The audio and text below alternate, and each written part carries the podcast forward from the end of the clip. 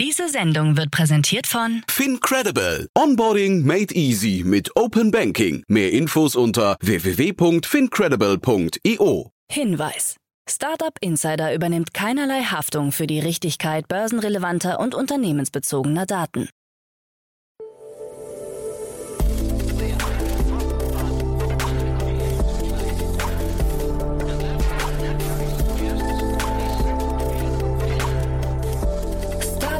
Insider Daily.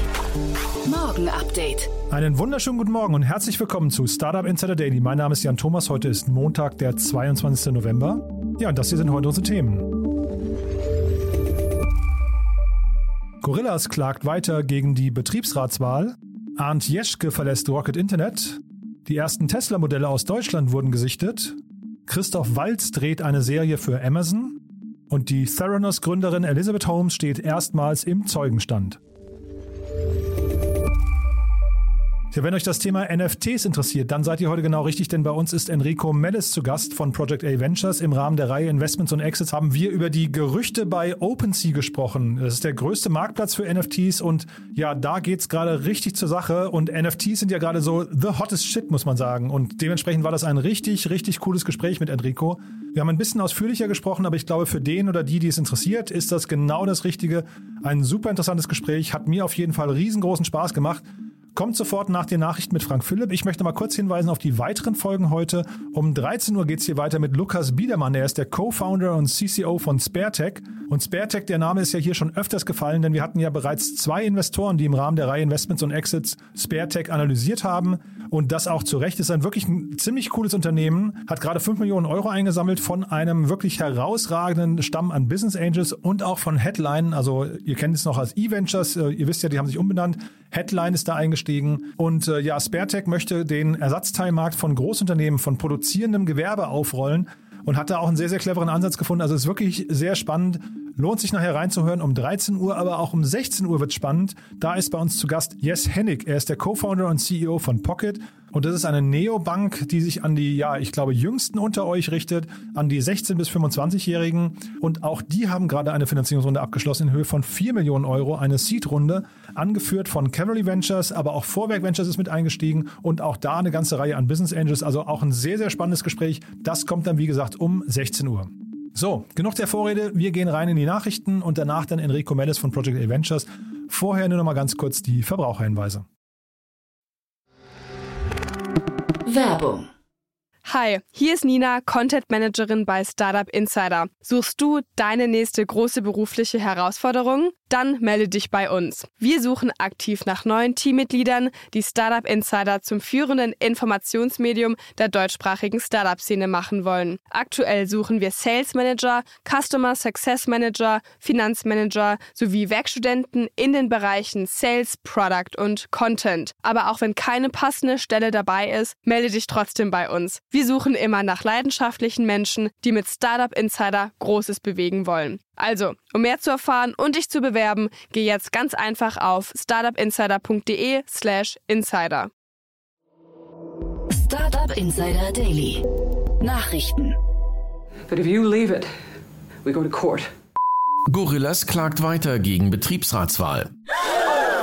Der Berliner Quick-Commerce-Anbieter geht weiter gegen die für nächste Woche angesetzte Betriebsratsgründung vor. Nachdem das Berliner Arbeitsgericht den Erlass einer einstweiligen Verfügung gegen die Wahl abgelehnt hatte, hat Gorillas den Fall nun der nächsthöheren Instanz zwecks Prüfung im Eilverfahren vorgelegt. Dazu ist für den 23. November eine mündliche Verhandlung angesetzt worden. Der Unternehmensleitung Gorillas wird seitens der Angestellten vorgeworfen, die Vorbereitungen der Wahl behindert zu haben. Gorillas selbst beteuert, sich nicht gegen die Gründung eines Betriebsrats zu stellen, will aber in der Vorbereitung diverse schwerwiegende Fehler erkannt haben und beruft sich zudem auf die laufende Umstrukturierung seiner Lieferlager, worin der Rechtsanwalt des gewählten Wahlvorstandes ein, Zitat, durchsichtiges Manöver sieht, um die Betriebsratsgründung zu unterlaufen. Excuse me? I am leaving. Arndt Jeschke verlässt Rocket Internet. Eine Personalie mit Ausrufezeichen beim Investor Rocket Internet. Hier verlässt nach 20 Jahren Zugehörigkeit Arndt Jeschke das Unternehmen bzw. die Seite Oliver Samvers. Der 50-jährige Jeschke, damals von KPMG gekommen, war bereits zu Jamberts Zeiten als Director Finance für die Samwer-Brüder tätig und zuletzt für die Finanzen Rocket Internets zuständig. Bis zum Börsengang 2014 als CF CFO und danach als Senior Vice President Finance. Was er als nächstes vorhat, verriet er noch nicht. Seinen Status bei LinkedIn änderte er auf selbstständig. Jeschkes Abgang ist nur der jüngste einer ganzen Kette hochkarätiger Abgänge. In den vergangenen Monaten haben bereits andere wichtige Führungskräfte Rocket Internet verlassen, so beispielsweise Alexander Kutlich und Ludwig Ernsthaler, die gemeinsam den VC 468 Capital ins Leben gerufen haben. Zuvor hatten bereits die frühere Senior Vice President Finance and Investment Bettina Kurze und der langjährige CTO Ronny Rentner das Unternehmen verlassen.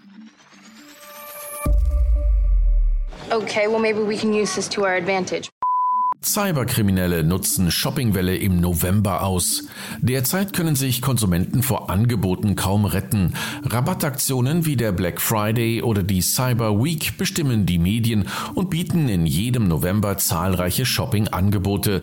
Dies scheint vermehrt Cyberkriminelle auf den Plan zu rufen. Die Website Checkpoint Research hat sich der Thematik angenommen und dabei herausgefunden, dass es im November im Vergleich zu den vorangegangenen Monaten im Jahr 2021 einen Anstieg an gefälschten Shopping-Websites um sage und schreibe 178 Prozent gegeben hat. Dabei handelt es sich oft um gefälschte Angebotsseiten und Amazon-Websites.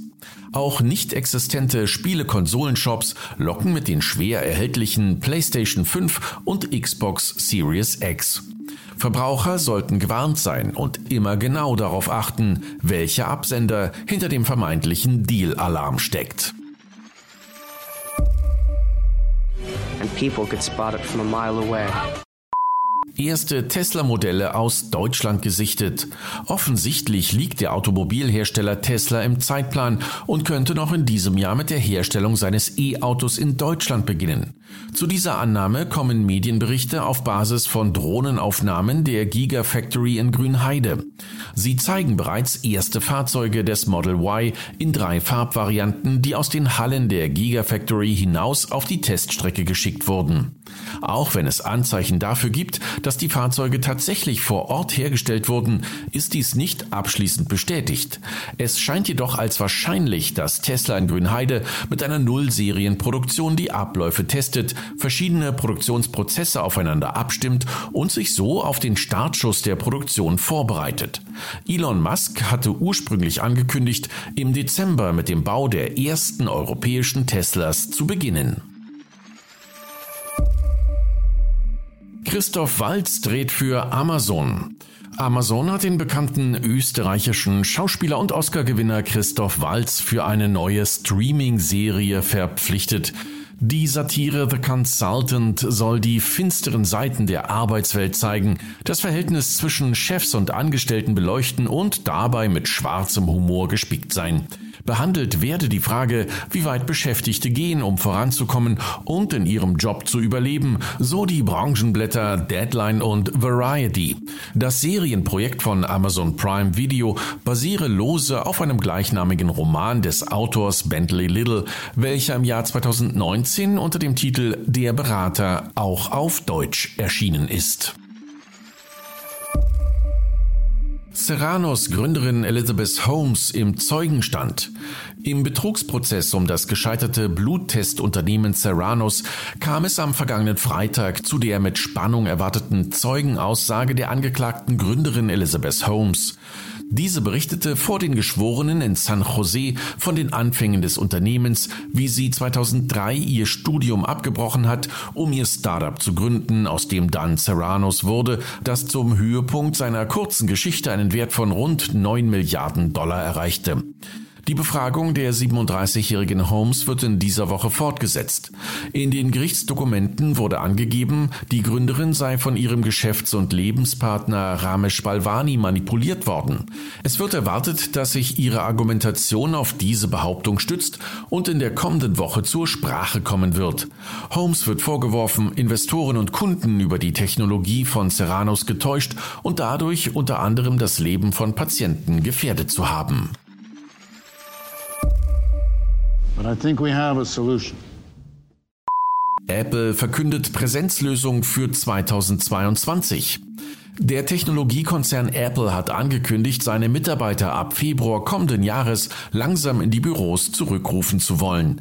Dies geht aus einem internen Memo hervor, das an die Mitarbeiter geschickt wurde und das dem Branchendienst The Information vorliegt. Dabei sollen die Beschäftigten zunächst montags und dienstags an ihrem Arbeitsplatz erscheinen und an den übrigen Tagen im Homeoffice arbeiten können. Ausgenommen seien dabei Teams, deren Arbeit mehr Präsenz und persönlichen Kontakt erfordere.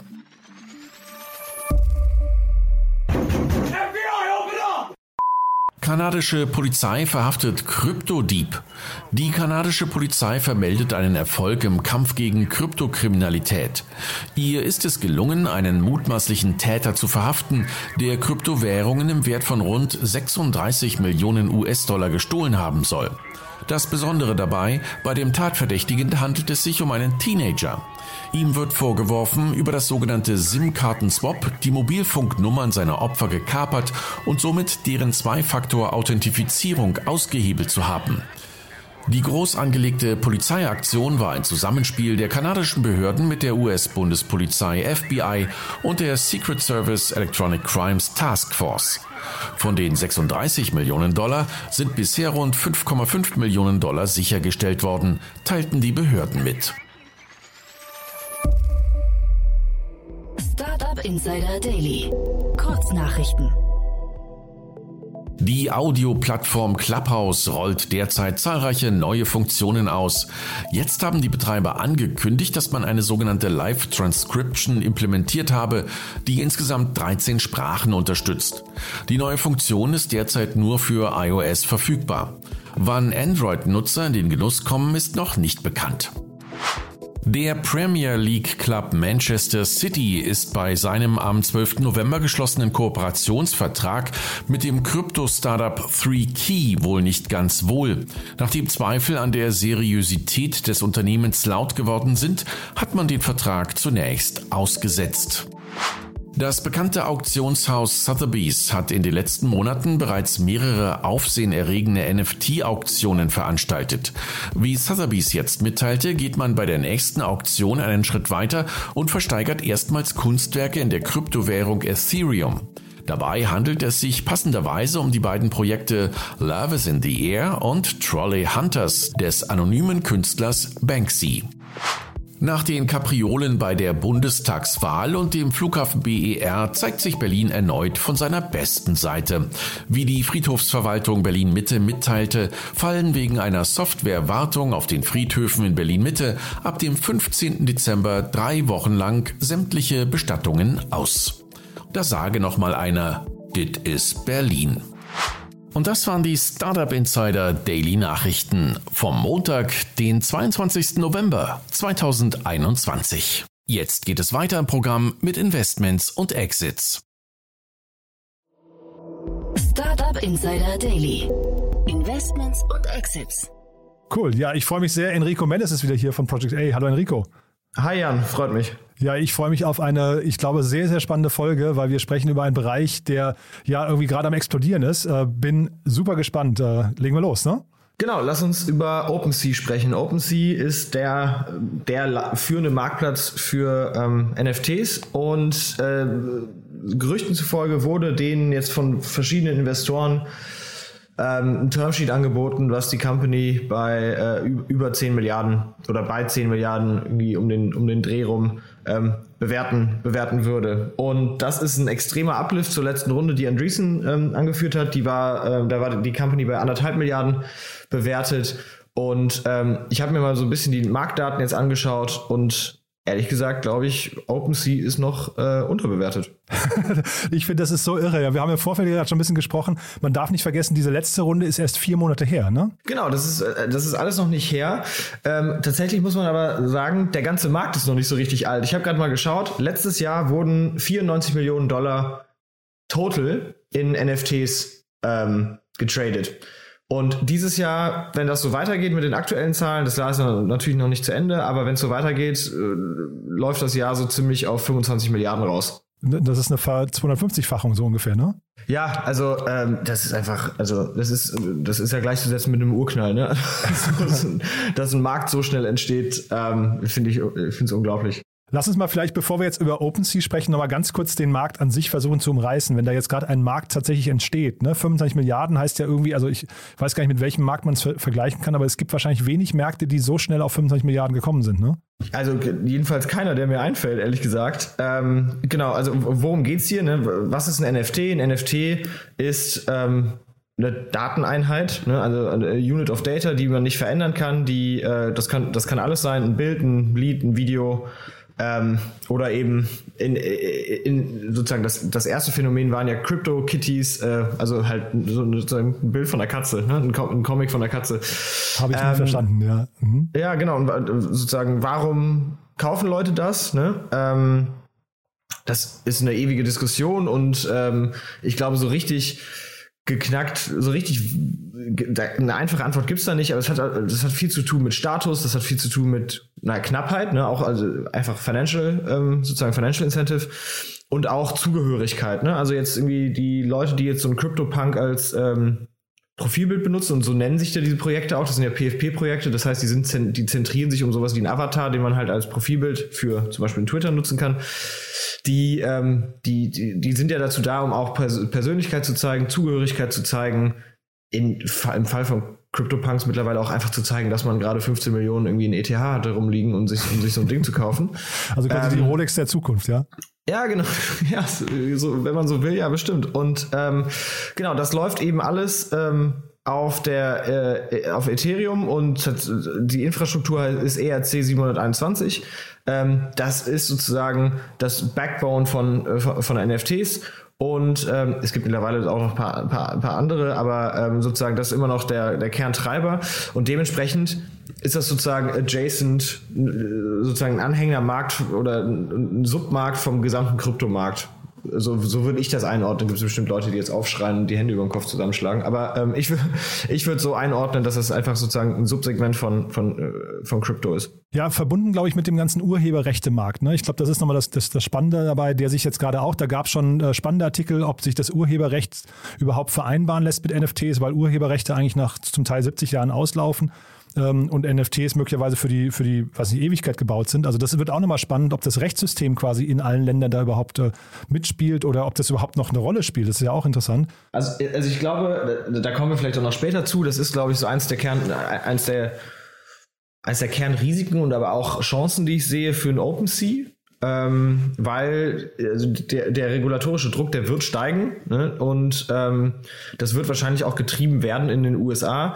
Äh, was auch ganz spannend ist, äh, vielleicht in dem Zusammenhang, die Partnerin von Andreessen, die da im Board sitzt, die sitzt auch im Board bei Coinbase. Und die war vorher ähm, sozusagen auf der regulatorischen Seite unterwegs und hat für die SEC ähm, sozusagen das erste Framework für das rechtliche Verständnis von Krypto gebaut, ne? Und sozusagen ähm, damals schon diese Fragen gestellt, ist, was, was ist eigentlich ein, ist das eigentlich ein Financial Asset? Ne? Da gibt es diesen Howey-Test, ähm, um rauszufinden, ob etwas eine Security ist. Ne? Ähm, also eine Financial Security.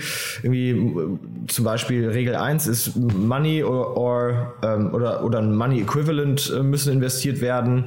Das wird investiert in Common Enterprise. Also gibt so ein paar Regeln, das sind vier äh, grobe Regeln und ähm, die muss man sich jetzt auch bei NFTs stellen. Aktuell ist das noch nicht so richtig klar, ne? Also so klar, Money und oder beziehungsweise Money Equivalent wurde, wurde investiert. Ähm, Profits, ah, also sozusagen die Profits kommen daher, dass jemand anders die Arbeit macht. Also sprich, daher, daher kommt sozusagen die Definition von der Security. Du investierst ja sozusagen in die, in die Früchte der Arbeit von jemand anders. Ähm, aber eben auch die Frage, investiert man hier in Common Enterprise, was da jetzt genau die Legal-Definition ist, frag mich bitte nicht. Aber ähm, das ist, glaube ich, so das große Fragezeichen bei den NFTs. Und ähm, ja, genau, jetzt, äh, ich glaube, der, der, also der Markt ist extrem explodiert und ähm, OpenSea ist da der unangefochtene ähm, Champ im Markt. Ja, man hat so das Gefühl, ne, Stichwort Gold Rush, äh, das sind die, die die Schaufeln äh, quasi bereitstellen, ne? Genau, also was, was OpenSea macht, ist vielleicht nochmal zur Erklärung für die, die's, äh, die OpenSea nicht kennen. OpenSea ist eigentlich das eBay für, ähm, für NFTs. So sind die damals bei Y Combinator tatsächlich auch ähm, rumgerannt. Also das war damals deren Pitch, also, beziehungsweise das war kurz nach Y Combinator. Die sind nämlich mit was anderem da reingegangen, mit Wi-Fi Coin.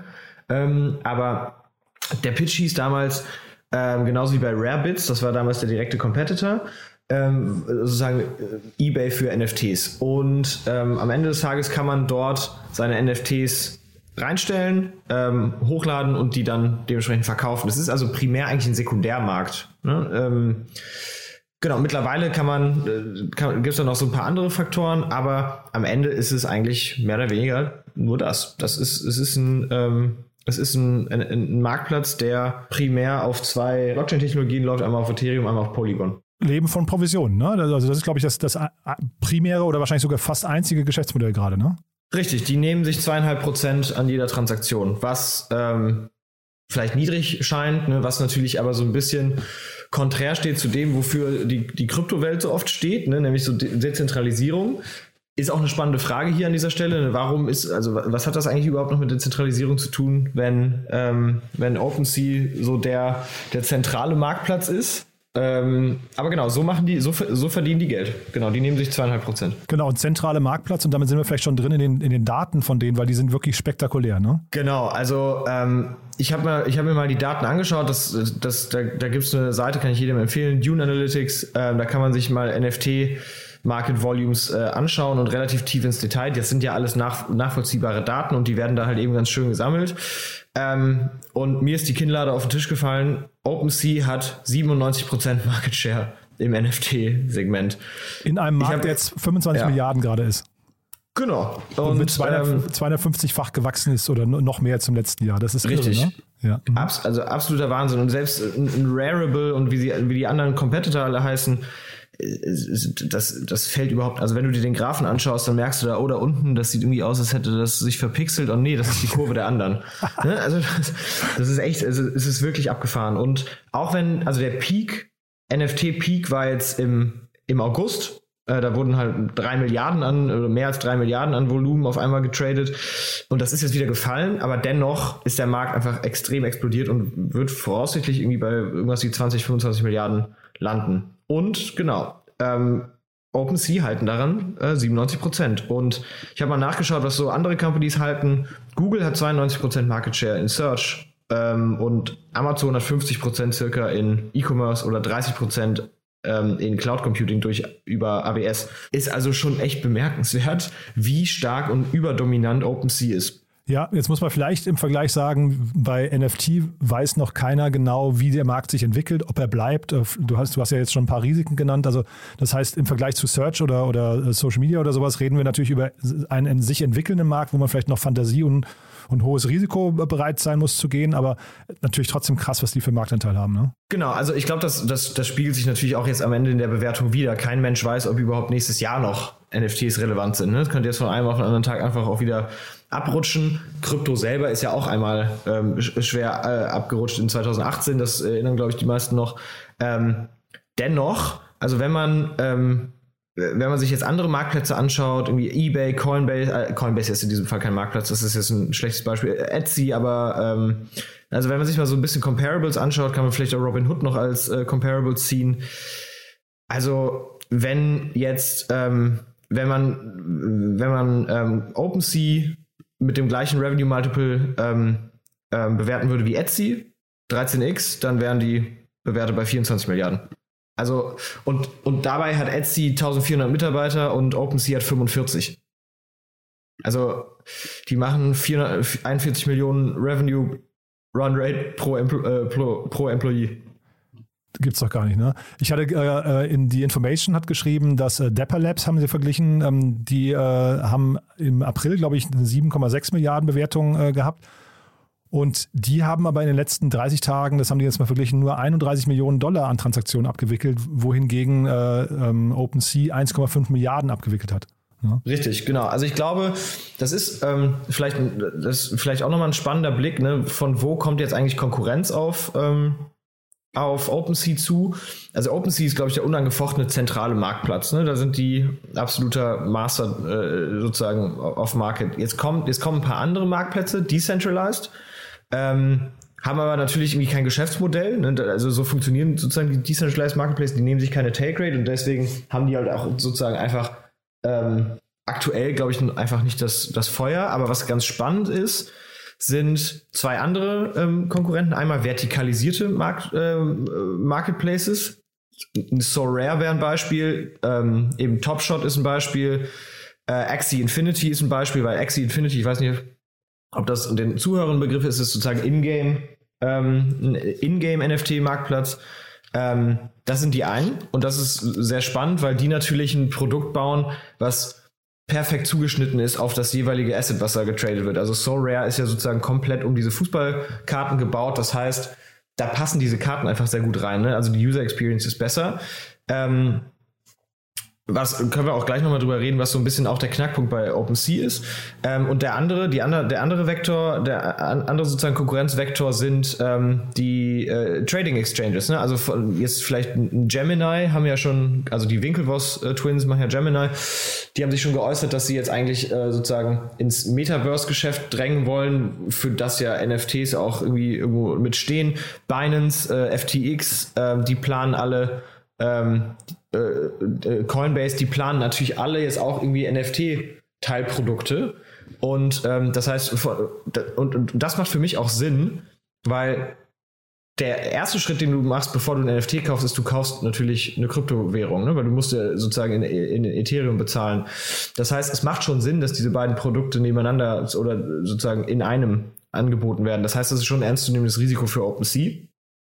Ähm, Genau, aber vielleicht, um mal drauf zu kommen, ich habe mich ein bisschen auseinandergesetzt damit, was das Produkt bei OpenSea eigentlich ausmacht und warum ein so simpler Marktplatz 97% Market Share haben kann in einem Markt, wo es ja durchaus auch andere Player gibt. Ähm, und es kommt so ein bisschen auf ähm, ein, paar, ein paar Faktoren zurück. Das eine ist, die sind offen. Ne? Also jeder, du und ich, äh, Jan, vielleicht sollten wir das mal machen, unseren äh, Podcast hier als NFT verkaufen. könnten das jetzt, könnten das theoretisch machen und dann auf, äh, auf OpenSea das Ding verkloppen. Ähm, und würden damit unser Geld bekommen und zwei, zweieinhalb Prozent abgeben. Dementsprechend hast du halt auf OpenSea ein unfassbar großes Angebot, ne? also praktisch ein unendliches. Ne? Sind, ich habe gerade mal geguckt, eine Zahl, die jetzt echt schon outdated ist, von Anfang des Jahres sind 30 Millionen individuelle FS, äh, NFTs, die man dort kaufen kann. Dann, das, und dann der nächste Punkt ist sozusagen die Kombination dessen, ne, das ist ja sozusagen der Vorteil ähm, für den Kunden, weil er dort mehr kaufen kann. Das funktioniert halt nur gebündelt mit einem sehr, sehr guten, mit einer sehr, sehr guten Search. Und da ist OpenSea wirklich enorm viel besser als alle anderen, weil was die machen ist, die haben Search und Cataloging sozusagen angepasst auf das jeweilige NFT-Produkt. Das heißt, du kannst, wenn du einen CryptoPunk oder einen Board Ape suchst, kannst du in der Suchmaske oder in der Filtermaske auch angeben, hat der eine Zigarette oder äh, hat der eine Sonnenbrille auf oder nicht. Und so passt sich halt dieses ähm, das Search-Produkt jedem einzelnen ähm, Projekt an, was total Sinn macht, weil der Wert von einem, also sozusagen sozusagen die Art, wie der wie der Avatar aussieht, bestimmt auch oft den Wert. Ne? Also es gibt irgendwie diesen einen CryptoPunk, der hat eine Pfeife, der raucht eine Pfeife, der wurde für 15 Millionen umgerechnet gerade verkauft. Und weil, weil diese Pfeife halt auch unique ist. Ne? Ähm, und da kannst du halt nachsuchen. Das heißt, du kannst schon so ein bisschen einstellen in einem, äh, in, in einem Wust von äh, Angeboten, wonach suche ich hier eigentlich und das sozusagen aufs Produkt angepasst machen. Und das hat eben OpenSea enorm viel besser gemacht als alle anderen und dementsprechend ähm, sozusagen ähm, gegen die anderen gewonnen, weil die sich einfach sehr, sehr fokussiert haben auf keinen Schnickschnack, sondern einfach die Sachen, die den Marktplatz gut machen, haben sie wirklich sehr, sehr gut gemacht. Ich bin halt bei diesen ganzen Crypto-Kitties, Crypto-Punks und, und Board Apes und wie sie alle heißen, also diese ganzen teuren, äh, auch jetzt gerade medial auf, aufgeheizten Beispiele, da bin ich gar nicht so sicher, ob das so die Zukunft hinterher sein wird von, von NFTs. Ja, weil das ist, glaube ich, für mich Gefühl ist eher so ein Spaßprogramm. Ne? Man kauft sich auch nur eine Rolex und so weiter. Und ähm, äh, irgendwann ist das Thema vielleicht durch, dass man halt für irgendwelche weiß nicht, relativ einfachen äh, Zeichnungen, nur weil sie limitiert sind, dann irgendwie große Beträge ausgeht. Was ich mich frage, weil du gerade von den äh, Gefahren gesprochen hast, also von wo, von wo kommt eigentlich Konkurrenz? ob nicht hinterher eigentlich der gesamte Designer und auch äh, generelle kreativen Markt, also jetzt so das Thema Musik, da beginnt es ja auch gerade schon Filme, der, der äh, Quentin Tarantino hat gerade angefangen, äh, irgendwelche Szenen zu verkaufen aus Pulp Fiction als NFT und so weiter. Also ob das nicht quasi dieses dezentralisierte, du hast ja vorhin gesagt, ähm, OpenSea ist zentralisiert, aber ob dieses dezentralisierte nicht irgendwann viel spannender wird, also so ein bisschen der Shopify-Ansatz fast, dass man einfach sagt, ich kann, also mal als Beispiel, jede, jede Designagentur oder jeder Musiker kann das bei sich auf der Seite einbinden und einfach sagen, ich verkaufe jetzt dieses Musikstück oder ein spannendes Beispiel finde ich, dass ähm, äh, du erinnerst dich vielleicht, dieses Nike-Logo äh, wurde ja mal äh, vor 40, 50 Jahren erfunden, dieser Swoosh wurde damals für 35 Dollar äh, äh, gestaltet. Ja. ja, war ein schlechter Deal. War, ich glaube, das, das, war eine Designerin, richtig? War, ja, war, glaube ich, eine Designerin. Da wurde auch, glaube ich, dann noch, noch im Nachgang noch mal ein paar, durch ein paar Prozesse dann irgendwie nachverhandelt und sowas. Aber ich will eigentlich nur sagen, ein Designer könnte ja heute hingehen und sagen, ich, ich gebe mein Logo als NFT raus und wenn die Firma erfolgreich wird oder wenn das lizenziert oder genutzt wird und sowas, dann fallen automatisch Mini, so, so Micropayments an und sowas. Ne? Ähm, weißt du, was ich meine? Genau, also ich glaube, ja genau, also ich, ich glaube, das ist ja sozusagen die, auch die generelle der generelle Trend oder das, äh, der, der generelle Paradigmenshift zu Web 3, wie wir es zumindest so im Tech-Ökosystem Ökosystem nennen. Web 1 war äh, Lesen, Web 2 war Lesen und Schreiben und Web 3 ist jetzt halt Lesen, Schreiben und dann auch Besitzen, ne? also Ownership.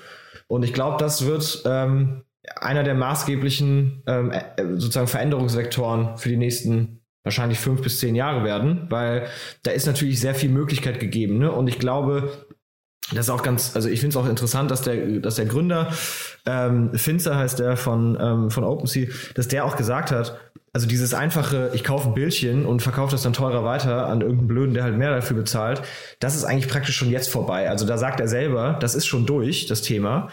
Das, was, was jetzt kommt, ist sozusagen diese Funktionalität, ne, ich kann etwas besitzen, was, also ich kann digitales Gut besitzen, da dran hängen aber sozusagen irgendwelche klareren oder deutlicheren Benefits. Ne? Da gibt es jetzt so Sachen wie Gary Vee hat irgendwie seinen NFT verkauft, mit dem kriegt man dann Zugang zu seiner Konferenz für die nächsten drei Jahre oder sowas. Das ist also praktisch einfach ein Ticket. Das ist jetzt ein sehr, sehr einfacher Gedanke, ne? aber man kann jetzt eben auch an Dinge denken wie Gewinnbeteiligung für dieses Logo, was du gerade angesprochen hast. Musikroyalties werden gerade ähm, auf die Blockchain gebracht oder eben Items fürs Metaverse in irgendeiner Form. Ne? Äh, das kann Zugehörigkeit zu einem Club sein, das kann in irgendeiner Form ähm, Benefits äh, bringen in der digitalen Welt oder ähm, na, zumindest mal irgendeinen anderen Wert mit sich bringen, der irgendwie greifbarer ist und direkt vielleicht auch mit dem, mit dem ähm, mit dem, mit dem NFT dann zusammenhängt. Ja, ja, und wir sprechen ja in der Startup-Welt immer von Disruption ne? und, und, und, gucken immer, welcher Markt wird da disruptiert. Und jetzt hat man so das Gefühl, hier kommt ein Layer dazu, das vielleicht sehr, sehr viele ähm, Branchen auf einmal durcheinander wirbeln kann. Ne? Genau, also ich glaube, das ist, ähm, wenn man sozusagen das äh, aus dem NFT klein-klein mal rauszoomt und jetzt mal das, die ganzen Crypto-Kitties und so abstrahiert, was passiert da eigentlich? Ich glaube, da wird, äh, am Ende wird, eine, eine Technologie wird genutzt, um Ownership eben für das Internet ähm, möglich zu machen, was ja bisher auch ein Riesenproblem war. Ich glaube, die Musikindustrie weiß es am besten zum Beispiel. Aber ähm, ich, da passiert halt gerade sehr, sehr viel und ich glaube, das wird fundamental ähm, tatsächlich äh, viele Industrien umkrempeln, ja. Ich folge dem äh, Gary Vaynerchuk auf, ähm, auf TikTok, ja, und das ist wirklich lustig. Ich glaube, so, also zwei von drei Videos bei ihm gehen um NFTs und was man damit alles machen kann. Ein bisschen Metaverse noch dabei, also es ist schon sehr unterhaltsam, ihm da zu folgen. Und der ist so ein bisschen wie Andresen Horowitz früher, ähm, äh, alles wird digitalisiert, ne? War ja damals das Credo, jetzt ist es quasi alles wird zum NFT, ist so seine, seine Message, glaube ich. Ja? Genau, also ich, ich habe auch, hab auch eben mal geschaut in, ähm, in Vorbereitung auf diese Folge, was, was finde ich immer einen guten Indikator, was findet man eigentlich bei YouTube? Du findest 99% How to, How to Get Rich Quick Videos und das, glaube ich, äh, definiert auch gerade ganz gut, wo der Markt aktuell steht. Aber wenn du dir anschaust, wo die Projekte eigentlich gerade hingehen, nämlich alle, ähm, dass da viel im Gaming passiert, dass da eben bei So Rare ähm, ein echter Anwendungsfall entsteht und so weiter, da ähm, merkst du schon, da machen sich Leute wirklich Gedanken, ähm, in, inwiefern man da sozusagen ähm, Neues erschaffen kann und neue Märkte möglich machen kann. Und ich glaube, das wird sehr, sehr spannend in den nächsten Jahren. Und es gab jetzt letzte Woche, hatten wir ja auch berichtet, ähm, gab es schon die ersten Projekte, die dann quasi auf diesen Board Apes, also dieser Board Apes Club ist ja auch, äh, oder Yacht Club oder wie er heißt, äh, ist ja auch äh, mega teuer verkauft worden und ähm, da gab es jetzt die ersten Projekte von Universal Music und ich glaube Timbaland war das, äh, die dann sogar diese Charaktere benutzen, um daraus wieder Bands zu formieren, die dann mhm. Stories aufgedrückt bekommen. Äh, also ne, jeder Charakter bekommt eine eigene Story, so, so, wie damals Gorillas eigentlich, diese, dieses Kunstprojekt. Ne? Hast du jetzt plötzlich irgendwie Universal genau. Music, die da irgendwie, keine Ahnung, ein paar Millionen investiert haben, haben jetzt ihre, ihre drei, vier, fünf Affen und äh, die kriegen jetzt irgendeinen Sound und irgendeine Story angedichtet und werden dann halt der nächste virtuelle Showstar. Ne? Das ist auch abgefahren. Es ist, also ja, es ist kaum zu glauben, aber äh, scheinbar Damon Albarn, also der, der, der Leadsinger von Blur damals und der dann auch Gorillas gegründet hat, der hat es echt schon früh gesehen. Der hat das, äh, der hat das schon äh, sozusagen in den, in den frühen 2000ern ähm, 2001, äh, glaube ich, kam das erste Gorillas-Album, hat er das, hat der sozusagen schon den Witz daran gesehen, äh, sozusagen eine digitale Band zu haben. Aber ähm, dass natürlich jetzt der Markt da drauf springt, dass der Universal äh, so ein Projekt draus macht, macht total Sinn, weil die Aufmerksamkeit der, der, der Nutzer geht da gerade natürlich total drauf.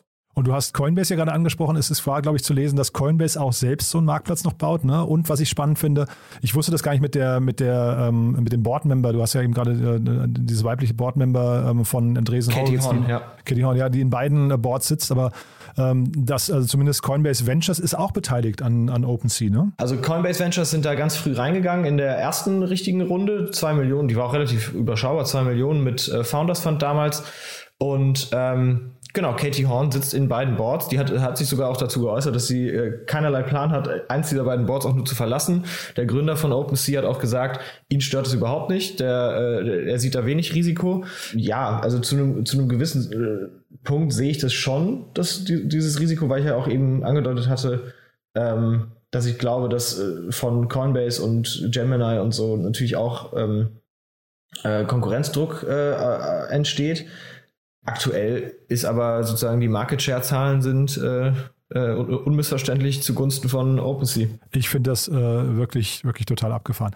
Die, ähm, also vielleicht kannst du nochmal zu Andresen Horowitz einen, einen, Satz sagen. Also jetzt ohne euch zu nahe zu treten zu wollen, aber ich finde das ja ähm, mega spannend, dass Andresen Horowitz so einen Trend so früh sieht, ja, dann irgendwie sich auch noch jemanden reinholt, der scheinbar jetzt die, die perfekte Expertise damit bringt. Ähm, wie geht denn sowas eigentlich? Also wie kann man denn, wie kann man denn so krass dran sein? Muss man da im Silicon Valley sitzen, um, um das Ohr an den Schienen zu haben, so, so früh oder wie geht das?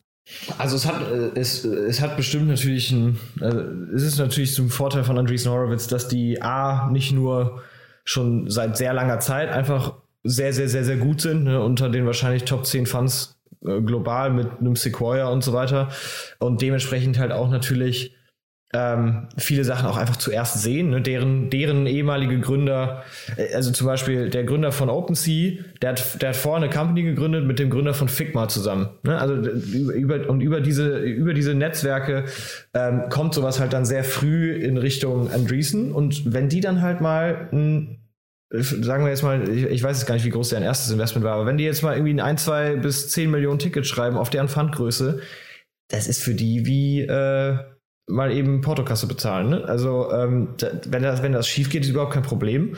Ähm, und weil die auch als Fonds äh, in, in, der Struktur dann einfach sagen können, wir legen jetzt, wenn es dann läuft, dann legen wir nochmal 100 Millionen nach ne, und, äh, und, äh, und erhöhen sozusagen die Relevanz des Assets in, in, in, unserem gesamten Portfolio. Also die haben schon auch einfach aufgrund der Fondsstruktur andere Möglichkeiten als jetzt kleinere Fonds, als oft auch europäische Fonds.